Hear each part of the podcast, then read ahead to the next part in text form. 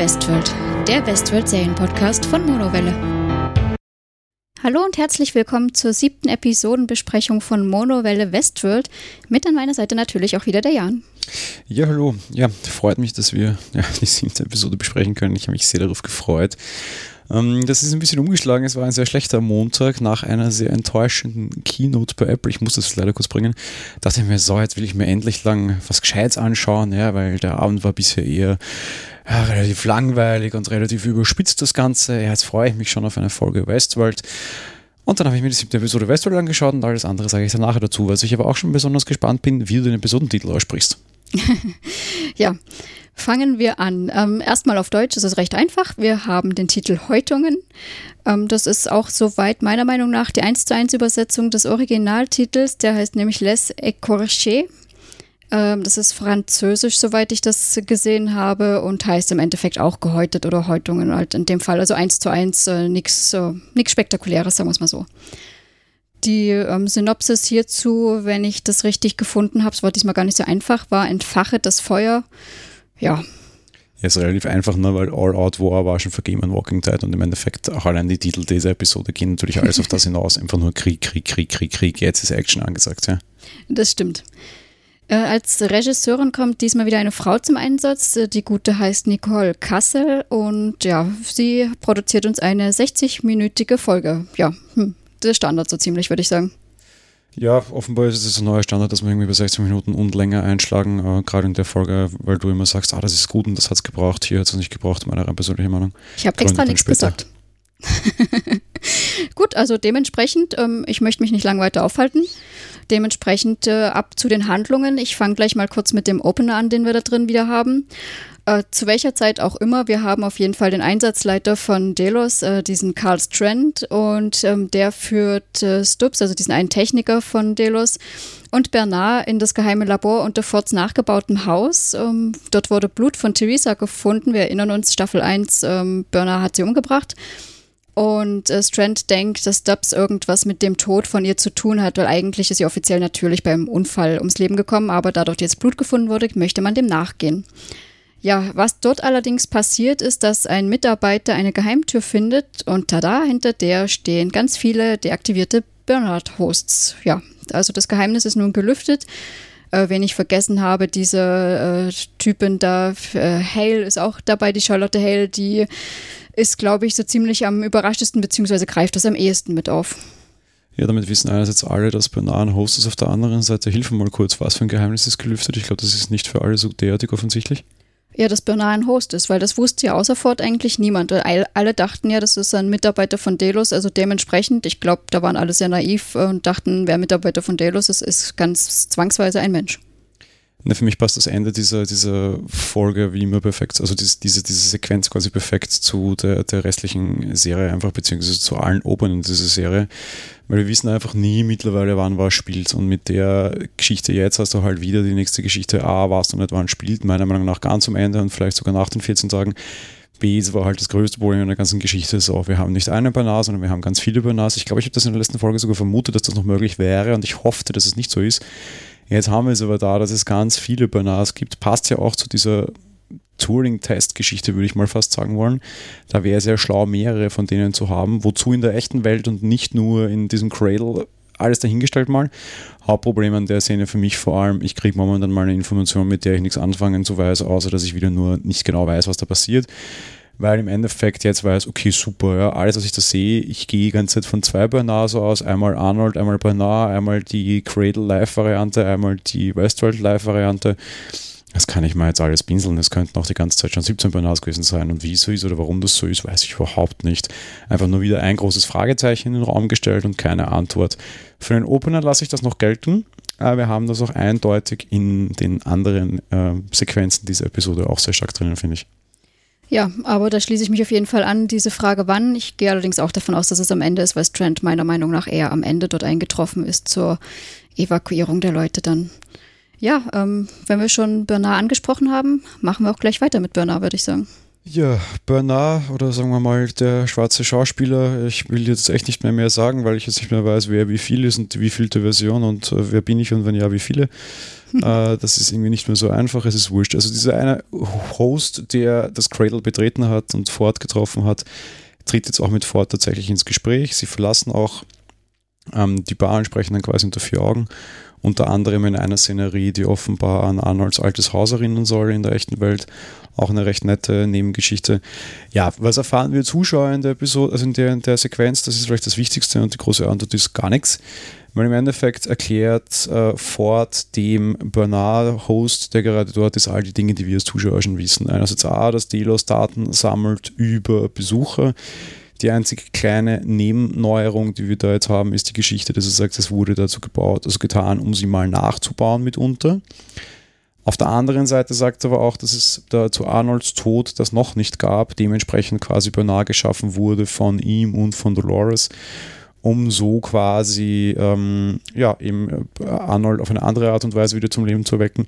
Interessant, Dolores wird als Werkzeug von Ford etabliert oder dargestellt. Das erklärt auch, warum sie diesen Turing-Test-Szene am Anfang der letzten Episode hatte und ist wieder eine leichte Verknüpfung der ganzen Geschichte. Und was wir auch erfahren, ist, dass äh, Ford natürlich alles weiß, aber das ist auch keine große Neuerung, der weiß nämlich, dass Delos Experimente macht, menschliches Bewusstsein in einen Hostkörper zu übertragen und dass die alle scheitern. Genau darum sitzt er einsam und traurig in diesem Cradle und verlässt es nicht eben, weil er nicht so enden möchte, wie das der alte James Delos getan hat. So, lange Rede, kurzer Sinn. Wir haben ganz viele Austauschereien über irgendwie freien Willen und dass freier Willen für die Hosts eigentlich gar nichts Gutes sei.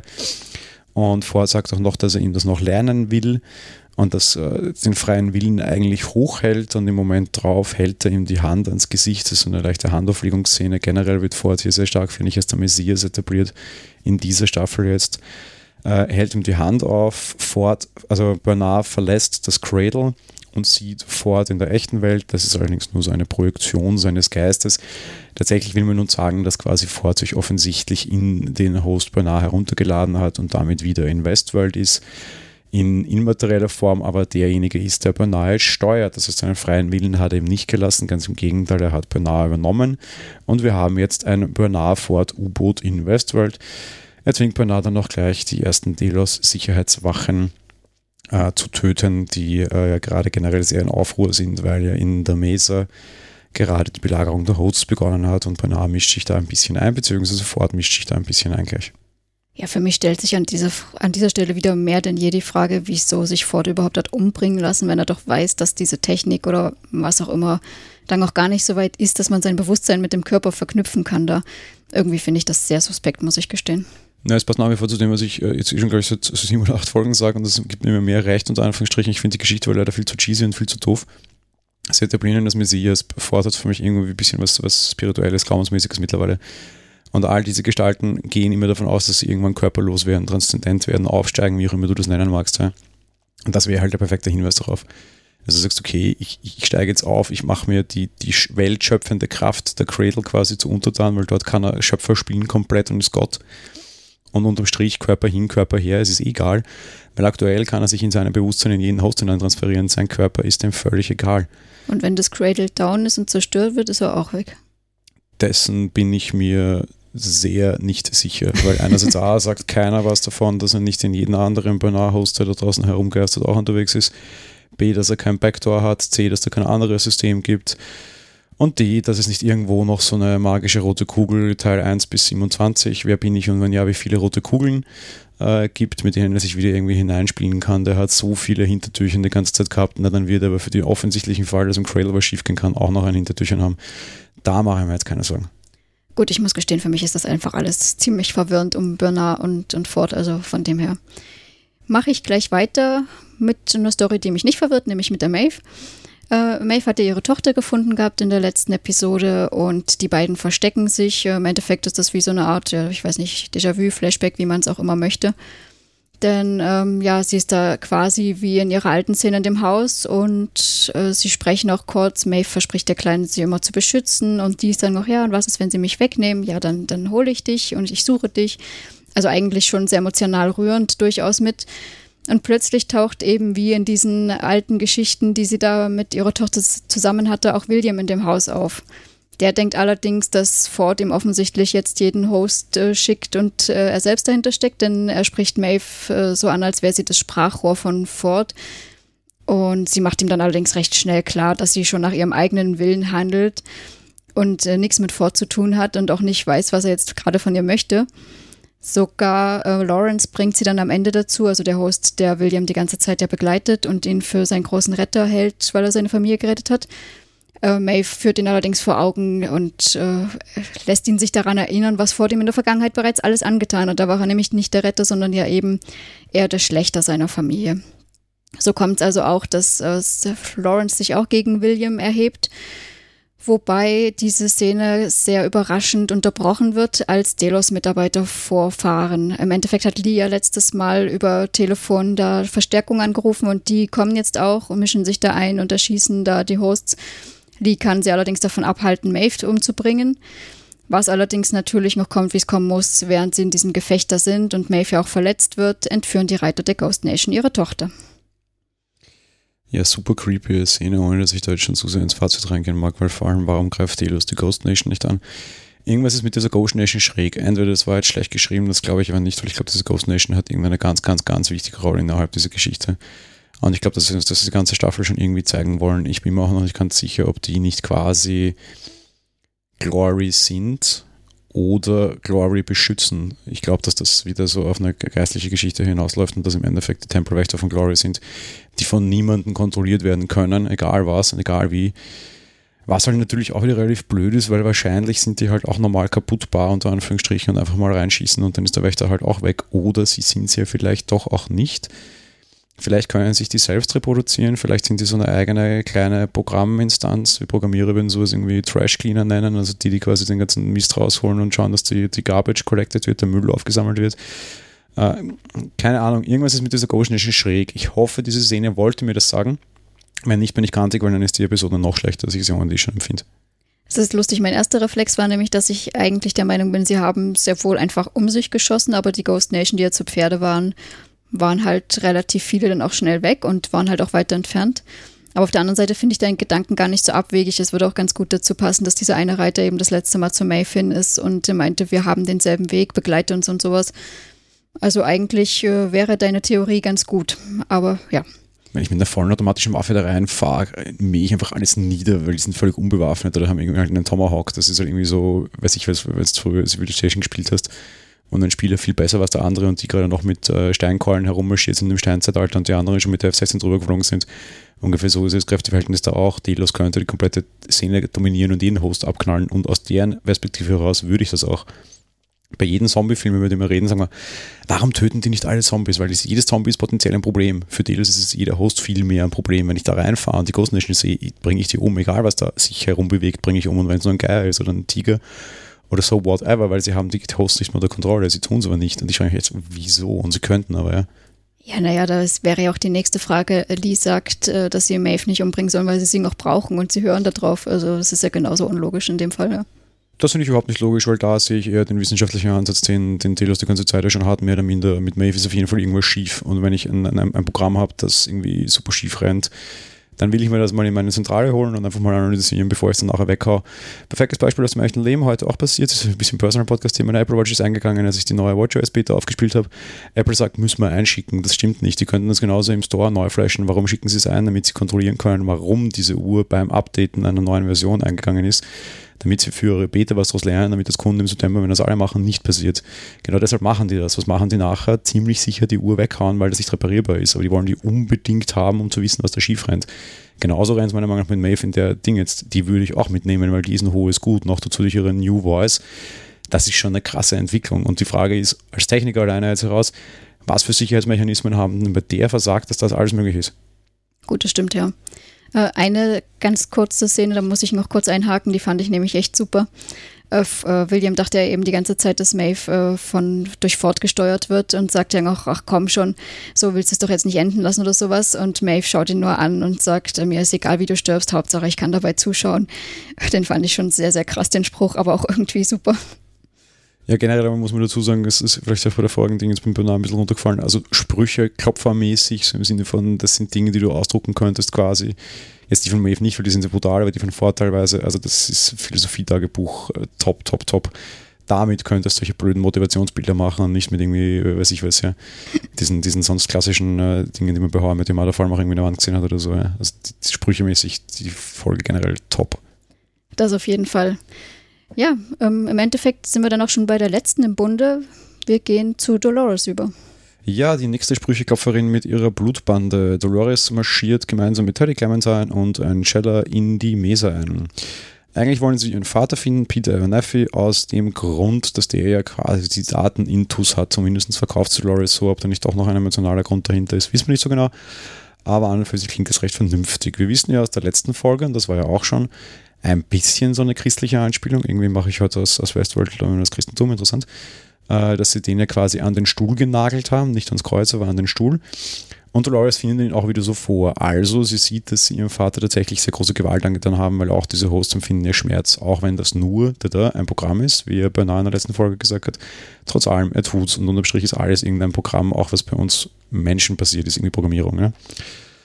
Äh, ja, Charlotte steht dort und will Dolores erpressen im Sinne von, wenn ihr mir jetzt meinen Peter wegnehmt, nehme ich euch eure Cradle weg und eure Cradle ist ja quasi euer Backup.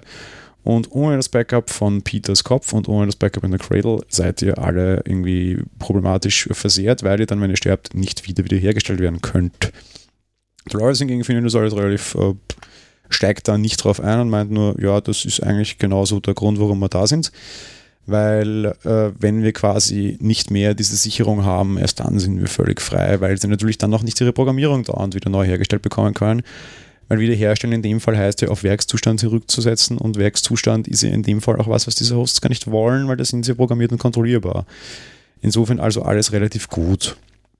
Ähm, ja, im Endeffekt will äh, dann äh, Dolores Charlotte sehr wehtun, formulieren wir das mal so. Die Serie ist generell, also die Folge ist generell extrem brutal und extrem blutrünstig. Das ist kein normales äh, Hinrichten mehr, da geht es dann schon tatsächlich um ja, schwere Misshandlung, egal, das heißt darum, ich meine, haben sie ihren Vater auch angetan, in dem Fall ist es ein bisschen nachvollziehbar sogar. In dem Moment wendet sich aber ihr Vater an in sie und ähm, interveniert so ein bisschen, äh, appelliert an ihre Menschlichkeit, was natürlich super absurd ist, weil das ist ein Host und kein Mensch.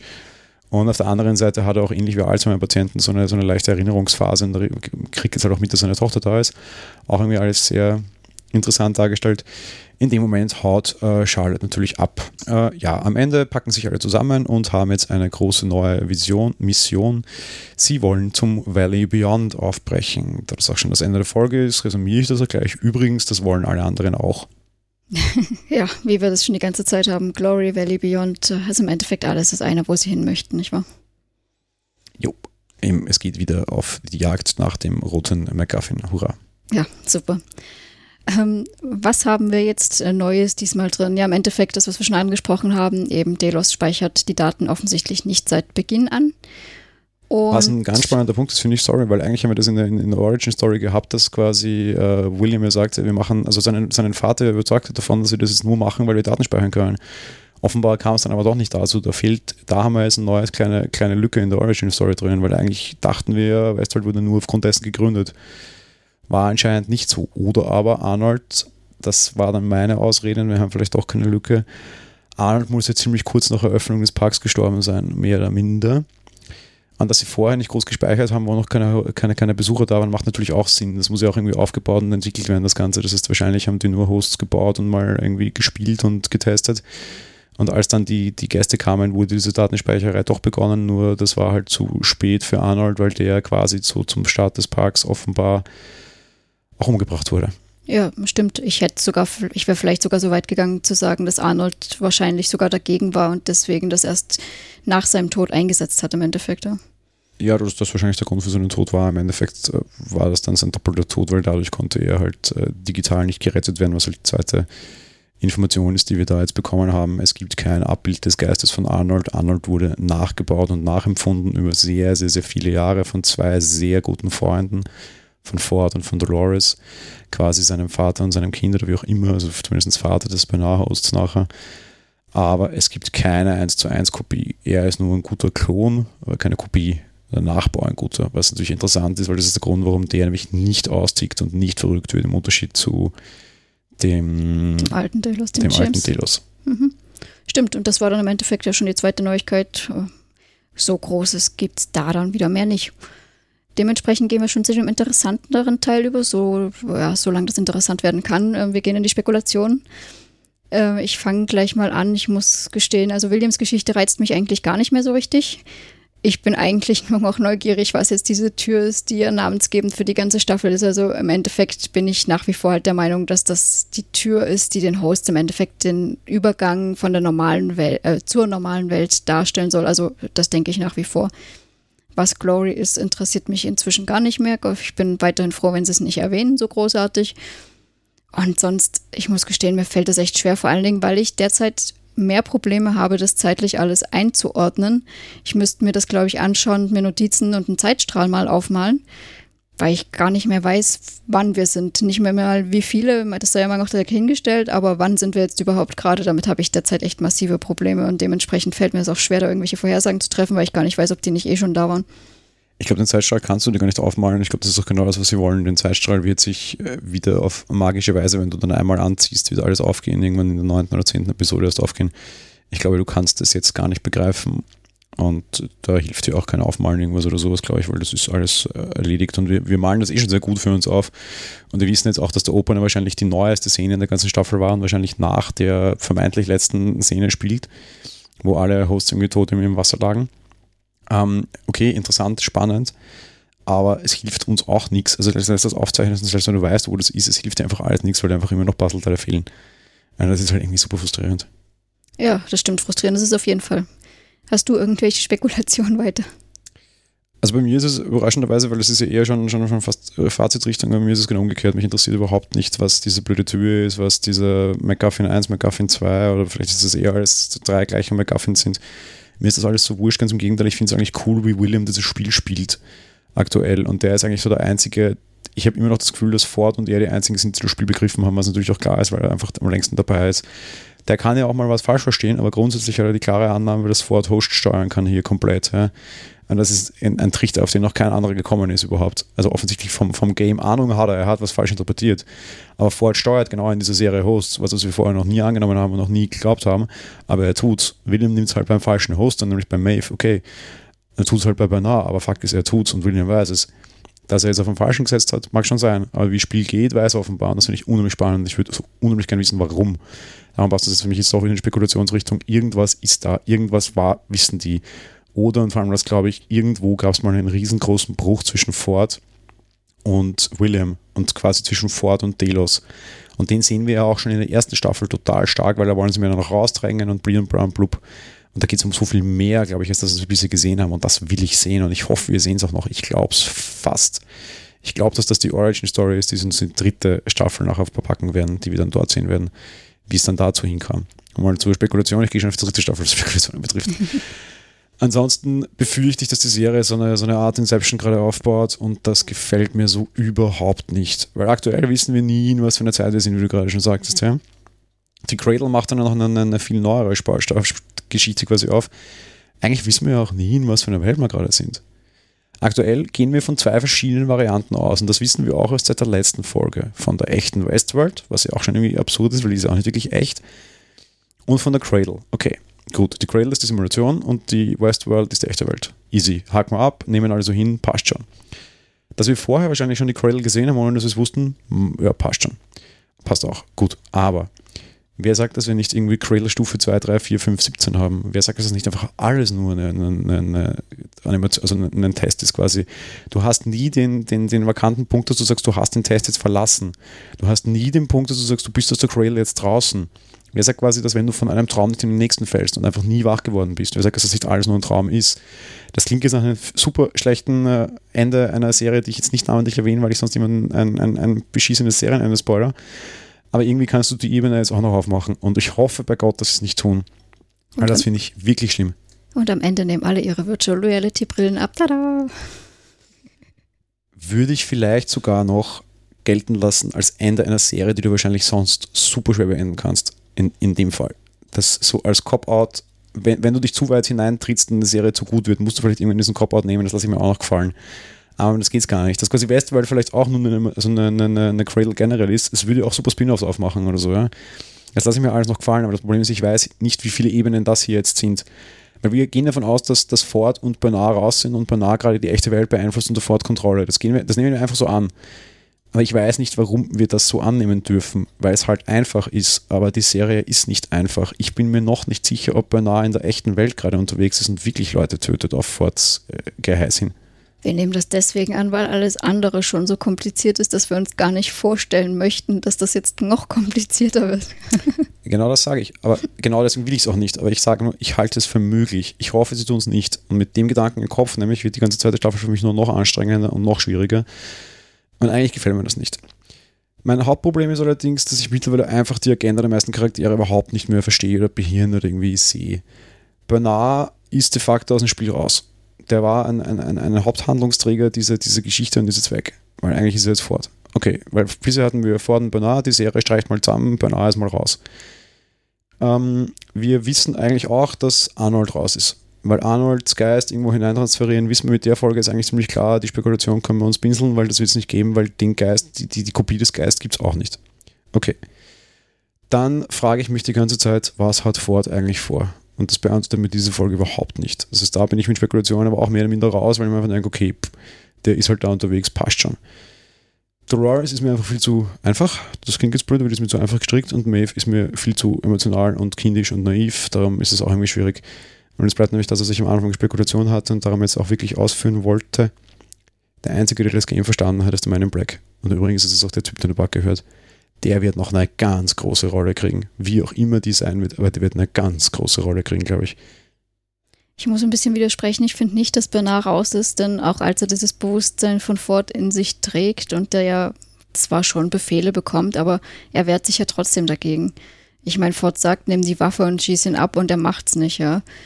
Also schwierig. Ich glaube eher, dass das durchaus auch noch ein interessanter Twist oder vor allen Dingen Konflikt auch zwischen den beiden wird dass sich Ford das sicherlich auch dann doch vielleicht unter Umständen zu einfach vorgestellt hat, jetzt da sich reinzuladen und dann jetzt alles zu kontrollieren, nachdem er erstmal alles freigelassen hat eigentlich. Das bringt mich zu meiner letzten finalen Spekulation. Super, dass du das so bringst, weil es war absolut nicht abgesprochen, liebe Hörer. Ähm, ich glaube genau, dass sogar auch das alles noch Fords Plan ist. Und genau deshalb das alles aufgeht, weil er sagt ihm, dein freier Wille ist viel wert. Ja?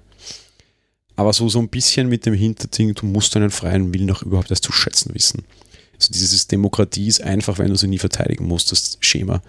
Und da macht er jetzt genau diese Ebene auf und kurz nachdem er ihm das sagt, übernimmt er ihn. Und du sagst, äh, Bernard wehrt sich. Ja, wichtige Info, Bernard wehrt sich, aber er verliert am Ende. Auch noch wichtig. Die nächsten Folgen werden wir sehen, wie sich Bernard wehrt und gewinnt. Und genau das wollte Ford, nämlich den hohen Gut seines freien Willens zu zeigen. Nichts ist etwas wert auf dieser Welt, wenn du nie dafür kämpfen musst. Das alles, was du geschenkt bekommst, ist dir egal. Und vielleicht ist das tatsächlich auch so der finale Schritt, mit dem du die Hosts tatsächlich komplett unabhängig kriegst. Ich glaube, auch das, was wir jetzt sehen, ist Fords Plan. Und das ist der letzte Schritt vielleicht zur Autonommachung dieser Hosts. Vielleicht ist nämlich das quasi sogar schon the door. Ja? So dieses letzte Ding, so ich konfrontiere dich jetzt geistig, intern. Ja? Ich lade dir ein Schadprogramm in dein Hirn, das bin ich, der dich zum, zum, zum Kampf zwingt und nicht zum Kampf irgendwie gegen, äh, fürs Überleben. Ja? Das Überleben wichtig ist, ist ein Urinstinkt, sondern auch, dass du deinen freien Willen zu schätzen weißt. Und das ist ja wirklich eine super schöne Gesellschaftskritik, weil für die Aussage, ich will anklagen von Zuhörern, aber ich bleibe dabei. Geh mal da raus wie viele Leute da draußen wissen freien Willen nicht zu schätzen und geben ihn völlig auf, lassen sich dominieren von Technik, von Leuten, die ihre Meinung machen, von Algorithmen, die ihre Meinung machen, sogar von Maschinen, die ihre Meinung machen wollen. Wir sind gerade in dieser Zeit so von wegen postfaktisch, Fake News, Filterbubble, irgendwie diesen ganzen Zirkus, ja, wo Meinungen gemacht werden können, einfach nur durch Algorithmen. Ist total spannend. Also dieses, du hast einen freien Willen, kämpf darum und wehr dich dafür. Und aktuell, gesellschaftspolitisch, ist das vielleicht nicht überall der Fall. Ich glaube, dass das auch eine super, also ich fände es eine super schöne Story. Ich fände es eine super schöne Schlussfolgerung. Ich fände es nochmal eine Erhöhung von Ford, weil er dann wirklich den kompletten Plan hat, was ihn nur noch godliker macht, was ihm nicht gefällt. Und ich fände es eine super schöne Gesellschaftskritik und all das wäre ein super cooler Plan in Summe. Ich hoffe hoff sehr, dass es so sein wird und das ist meine finale Spekulation quasi muss ich mich auf jeden Fall anschließen, dass es auf jeden Fall Sinn machen würde. Und gut, dass du es wiederum mit dem Überleben angesprochen hast, weil das sagt er ja im Grunde auch, ähm, dass eben die Hosts ja perfekter sind als Menschen eigentlich, aber ihnen fehlt der Überlebenswille auch noch. Also im Endeffekt das und eben dieses, diesen freien Willen tatsächlich auch durchzusetzen, den man da bekommt, dass diese zwei Sachen, dass das jetzt dann irgendwie tatsächlich noch umgesetzt wird von den Hosts, das ist natürlich dann echt wichtig für ihn, ja. Super, wieder super kennst, das habe ich nämlich voll vergessen. Das war nämlich damals, also wie wir die Folge gestern gesehen haben, diesen, diesen Ding mir noch ausgelöst. Ja. Okay, Moment, euch fehlt der Wille zu überleben. Spannend, aber das ist der Auslöser für mich, in diese Richtung zu denken, aber auch B nachher zu sagen, und es macht so super viel Sinn, dass der an der Cradle sitzt und der Charlotte vorher erwähnt, dass die Cradle quasi ihre Lebensversicherung ist. Und es macht auch super Sinn, dass er offensichtlich diese blöde rote Kugel irgendwie kontrolliert. Also auch wenn ich, wenn ich bei seinem Plan bin, von wegen, du musst du Dinge kämpfen, dass die mit was wert sind und euer Leben ist nichts wert, weil ihr jederzeit zurückkehren könnt. Was muss ich dann auch noch machen? Ich muss ihnen die Sicherungstower durchschneiden. Also irgendwie diese rote Kugel exen. Und darum will der jetzt auch nach Glory, weil die wird dort sein. Ja? Also nach Glory, irgendwie dieses Rally Beyond, was auch immer, diese rote Kugel ist meiner Meinung nach bei der Ghost Nation ganz einfach. Ja? Und die wollen die alle haben. Und Ford will sie, weil er sie zerstören will, genauso wie die Cradle zerstören will. Die große Frage ist nur am Ende, was aus ihm wird. Und das wird dann für mich noch die letzte spannende Frage bleiben. eben genau das. Bernard, du kämpfst jetzt für deinen freien Willen, du wirst irgendwie der Leader der Hosts werden, der zukünftigen, was natürlich auch super schön ist, weil Arnold ja auch einer war. Ja? Du bist jetzt quasi Arnolds Abbild, du bist irgendwie der Jesus der Hosts mehr oder minder, ja. Und ich bin der Gott der Hosts mehr oder minder, ja und nachher alles passt und dann schneiden wir euch wirklich los von euren Leinen, aber dadurch geben wir euch auch quasi eben eine Bestimmung insofern oder halt einen Willen, nicht nur jetzt geistigen Willen, sondern auch Überlebenswillen zum Beispiel, weil ihr ihn dann braucht, weil nachher ist dann nichts von wegen Back to Roots und wir können wieder zurücksetzen, fangen halt wieder von neu an, auch wenn du dich dann wieder entwickeln musst und wieder auf alles draufkommen musst und alles noch lernen musst, das ist ein bisschen blöd, aber nachher, wenn die und wenn die Kugel weg wäre, wären sie tatsächlich tot und das erklärt uns Charlotte vorher. Wobei diese Kugel doch eigentlich nur Fords Bewusstsein ist, die müsstest du ja nicht zerstören, das reicht ja das Cradle, oder? Ne, die eine und die andere. Ähm, die eine rote Kugel war Fords Bewusstsein und die hat Arnold eingesetzt. Okay, passt, ist erledigt. Ob das wirklich das war oder nicht, weiß ich nicht. Ja? Aber davon gehen wir jetzt mal aus. Aber Peter hat ja auch eine Kugel, wo alle quasi die Host-Backups da drinnen sind. Darum geht es ja. Achso, die andere, die Peter-Kugel, okay. Die sind auf der Peter-roten Kugel unterwegs jetzt alle. Und die will Ford auch haben. Und ich meiner Meinung nach will die, weil er sie zerstören will. Oder aber weil er die, das, die Frage ist, was auf der Kugel drauf ist. Alle Daten, also auch die der Hosts oder nur die der Besucher. Wenn es nur der Besucher ist, dann will er die natürlich haben, damit er die einspeisen kann und die Besucher auch digital hineinbilden kann, weil die auch Teil dieser Welt sind.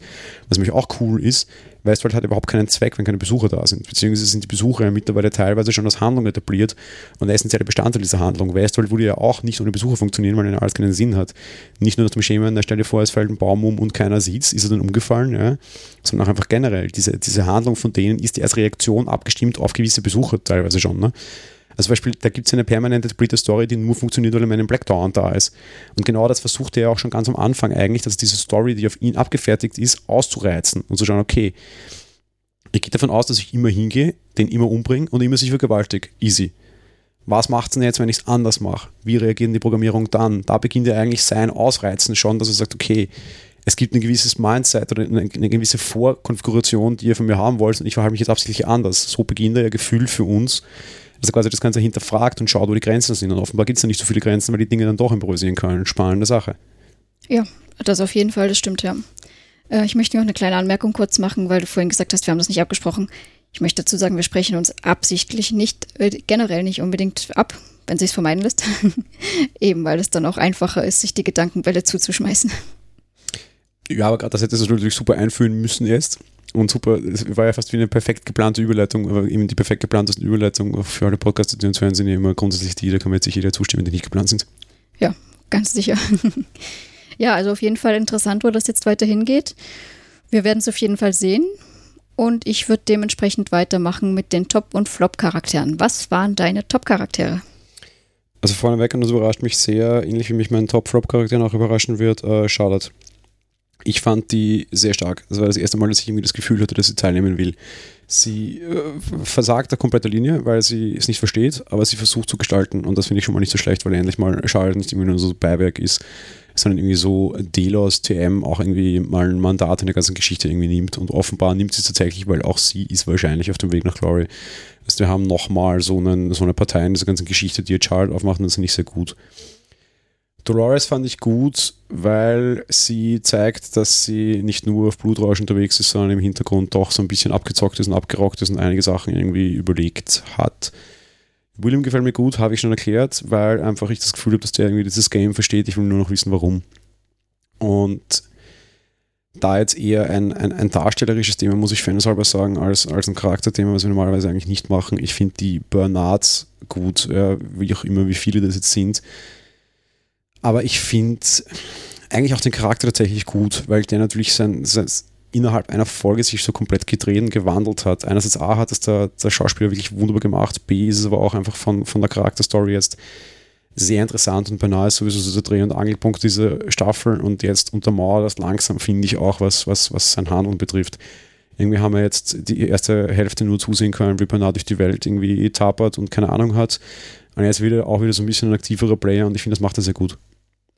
Ja, ich muss feststellen, wir haben schon wieder so ein bisschen konträre Meinungen, aber das ist ja gut so. Mein Top, äh, also meine Tops sind mal Ford. Mir hat es sehr gut gefallen. Er im Cradle zum einen erst äh, und mal abgesehen davon, dass das nur so eine Erklärgeschichte dort war. Aber trotz allem gefallen mir seine Ansagen sehr, sehr gut und sein ja, Messias-mäßiges dann Auftreten äh, in Bernards Bewusstsein generell. Und auch wenn Maeve naiv ist und ihre Story so eine Sache ist, aber auch ihr Auftreten gefällt mir gut, auch mit ihren Sprüchen, egal wie, ähm, wie, wie äh, blutrünstig oder sonst was die sein mögen. Ich finde ihre Ansagen immer sehr klasse.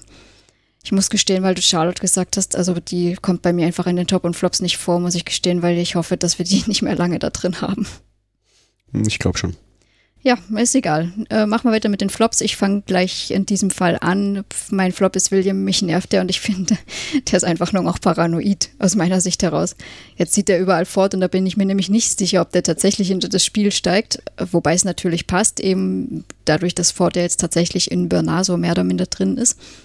Würde es natürlich passen, aber ansonsten finde ich den trotzdem. Ich bin mir nicht sicher, ob er das halt wirklich bewusst macht oder ob er nicht doch paranoid, wie gesagt, geworden ist. Den mag ich ganz gut einhaken, paranoid geworden, ja, ist er sicher, aber auf der anderen Seite muss man halt auch sagen, ähm, William ist ja fort schon in dieser Staffel erschienen, nämlich als Kind. Ja, den hat er auch gleich abgeschossen. Ja klar, aber da ist er ihm ja tatsächlich auch erschienen. Das heißt, irgendwie William ist ja davon gewohnt, dass ihm Ford erscheint. Das sind alle anderen auch nicht. Ja? Dass er jetzt überall mal alles ein bisschen hinterfragt und sagt, ey, bist du Ford? Ja, hallo, ist, ist irgendwie der, der, der, der weiße Hopkins drinnen? Ja, äh, verstehe ich. Ich verstehe, also er wird paranoid, sagst du. Ja, ist er komplett. Aber warum bloß? Na, weil es wahr ist. Nein, nein, das Kind, das haben wir auch schon in der ersten Staffel gehabt. Das war ja Fords Version als Kind. Das hat er ja auch da schon gehabt, das hat er schon eingesetzt. Das war jetzt ja nicht, dass Ford dort in einer anderen Person drin war, sondern das war ja sein Abbild als Kind. Ja, hast recht, das verpenne ich da an. Wo er natürlich sowohl eingestiegen ist, mehr oder minder, war ja dieser, dieser General von den Confederados. Aber stimmt, das Kind hat man die ganze Zeit schon. Da haben wir das Thema natürlich ein bisschen stärker. Bei dem, diesen Confederados General war Ford dabei. Weiß ich aber gar nicht, ob der Maniplex mitbekommen hat. Ist letzten Endes auch wurscht. Das habe nicht mal ich mitbekommen. Ja, egal. ja, komme ich zu meinen Flops. Äh, vorneweg, und dass ich das jemals sagen werde, hätte ich nicht gedacht, aber Ford. Ähm, ich finde ich finde ihn in der ich weiß es nicht, irgendwie ist das für mich alles jetzt irgendwie nicht mehr so wirklich bündig, beziehungsweise irgendwie wirkt das alles irgendwie so, so, so ein bisschen aufgesetzt. Ich, ich, ich habe gerade vorher irgendwie so als Gott oder Messias beschrieben. Und Ford war die ganze Zeit immer so, so mysteriös. Ja? Und ich finde, diese Folge hat Ford so unheimlich entzaubert. Ja? Ford auch immer so unheimlich schön inszeniert. Vielleicht ist es auch einfach ein Versagen der Regisseurin, ich weiß es nicht. Aber das fällt hier komplett weg. So einfach so dieser Gänsehautmoment, letzte Folge, ähm, Klavier spielen fort, wurde Musik, was er auch immer sagt, dass du quasi aufsteigen kannst und in der Musik wirst. Ja. Und er klimpert da auf diesem Klavier herum und dann nur Hello, my old friend.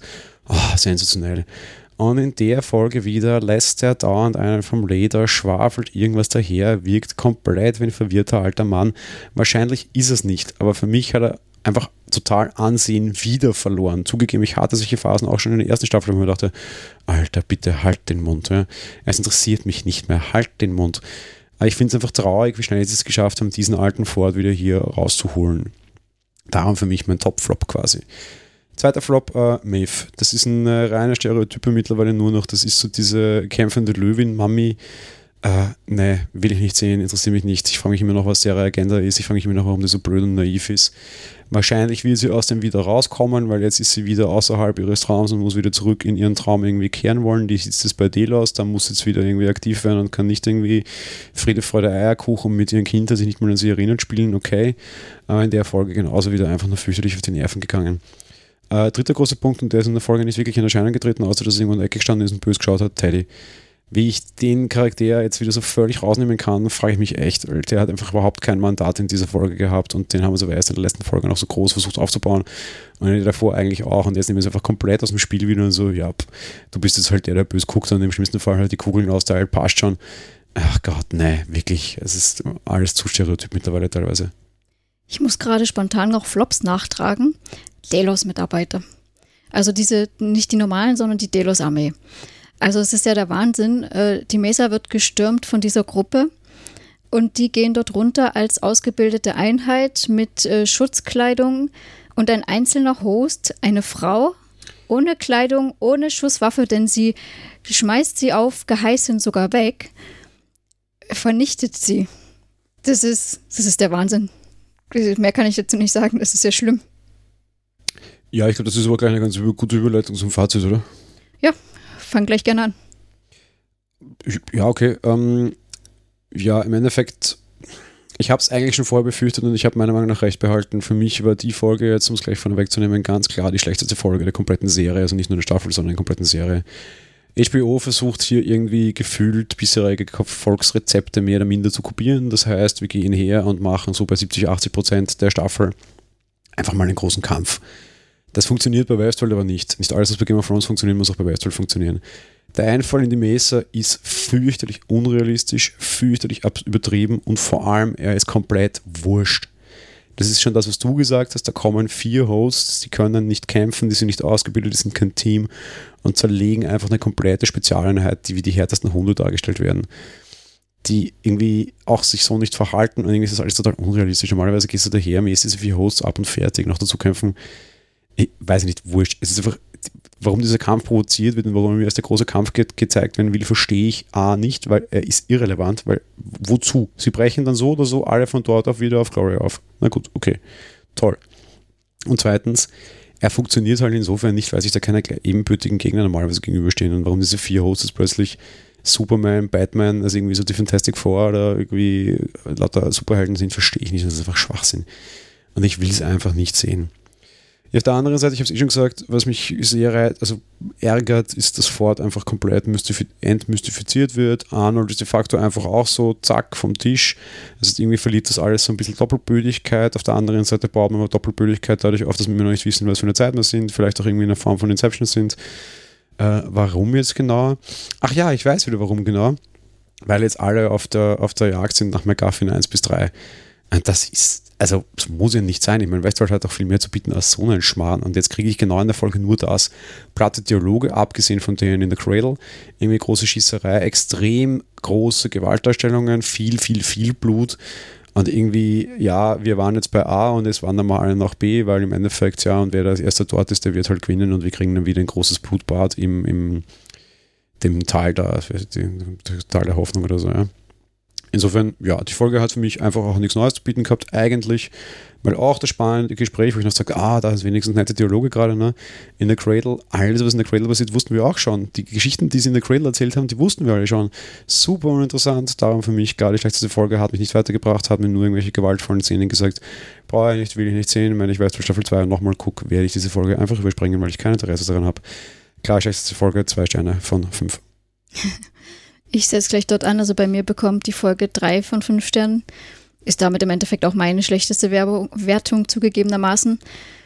Äh, was mir gefallen hat, ich fange mal mit dem Positiven an, sind äh, diese markigen Sprüche, die wir da wieder alle drin haben, sowohl von Maeve als auch Ford oder auch von ähm, Dolores drin. Allerdings äh, eben, wie du auch schon kritisierst, äh, diese Folge treibt die Story eigentlich nicht wirklich voran. Und ich finde auch, der Kampf war kein Kampf. Also ich meine, im Endeffekt, die dringen dort in die Mesa ein, in die Hauptzentrale, okay. Aber wir sehen dort eine kurze Schießerei und also wenn ich an der Kampf denke, dann denke ich eher an, ähm, ja, an, an äh, Game of Thrones, wie Daenerys mit den Drachen bei den, den, den Nachtschattenkönig da drüber fliegt und alles und sowas. Oh, was weiß ich nicht, aber nicht äh, an ein, ein paar Arbeiter, äh, Quatsch, Arbeiter, an ein paar Hosts brechen in die Mesa ein. Also es tut mir leid, aber irgendwie passt das da für mich auch nicht wirklich. Ähm, ja, eben, ich finde äh, auch Ford im Cradle und dann in Bernards Bewusstsein sehr interessant. Und mir hat Dolores Ansatz äh, sehr gut gefallen, eben dieses, was du schon äh, ganz gut gelobt hast, ähm, dass sie jetzt ein bisschen nachdenkt und sagt, wenn ich diese Sicherheit dann nicht mehr habe, dann bin ich erst richtig frei. Ansonsten muss ich gestehen, jetzt zum Negativen, eher eben die Geschichte um William reizt mich immer weniger, das habe ich aber auch schon gesagt. Und diese ganzen Zeitsprünge, die machen mich inzwischen verrückt. Wenn es in anderen Folgen noch so einigermaßen durchschaubar war, sage ich mal, oder zumindest noch einordnbar, ist es für mich echt zunehmend schwieriger und mm, es macht das Ganze dann halt auch schwer, dann wieder was einzuordnen oder irgendwie was gut zu finden, weil man jetzt, jetzt nicht genau weiß, wann, wie, wo. Es ist ja schwierig. Um das mal so zu sagen. Ja. Gut. Ähm, hast du noch irgendwas zum Fazit? Nö, ich hoffe, nächste Folge wird es besser. Ich weiß nicht, wie sehr ich noch dran hoffen soll, weil halt alle jetzt irgendwie aufs gleiche Ziel zurennen und das halt auch wieder vor allem Konfrontationen mit Waffengewalt wahrscheinlich äh, herausbringen wird. Dem kann ich mich anschließen und es sind ja nur noch drei Folgen, also ich hoffe, sie machen da noch was Gutes draus. Ähm, ja, dementsprechend, ich würde sagen, das war's dann für diese Folge. Wir hoffen auf eine bessere nächste und ein bisschen mal, dass jetzt Story tatsächlich vorangetrieben wird und noch was Interessantes, irgend so ein Twist irgendwie da drin ist. Hoffen darf man ja, die, die Hoffnung stirbt zuletzt, das sagt man ja nicht, nicht zu Unrecht. Ja, damit fühlen wir wieder was ins Phrasenschwein ein, aber das macht Österl auch ganz gerne und das können wir machen. Ich hoffe auf jeden Fall auf die nächste Folge, bin mir auch sehr sicher, dass die besser werden wird. Insofern, das ist die schlechteste Folge sehe, tja, kann man ja auch mal, äh, Westphal darf sich auch mal einen leisten, den haben sie jetzt und nächste Folge dann bitte wieder normal weiter. Danke. Schließe mich an und würde sagen, eine schöne Verabschiedung, schönen Abend, schönen Tag, was auch immer. Viel Spaß und bis zur nächsten Folge. Bis zur nächsten Woche. Ciao. Tschüss.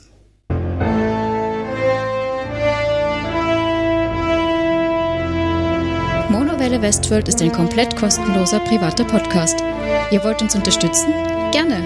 Kommentiert und diskutiert die Folgen unter www.monowelle.at, bewertet den Podcast auf iTunes und empfehlt uns weiter.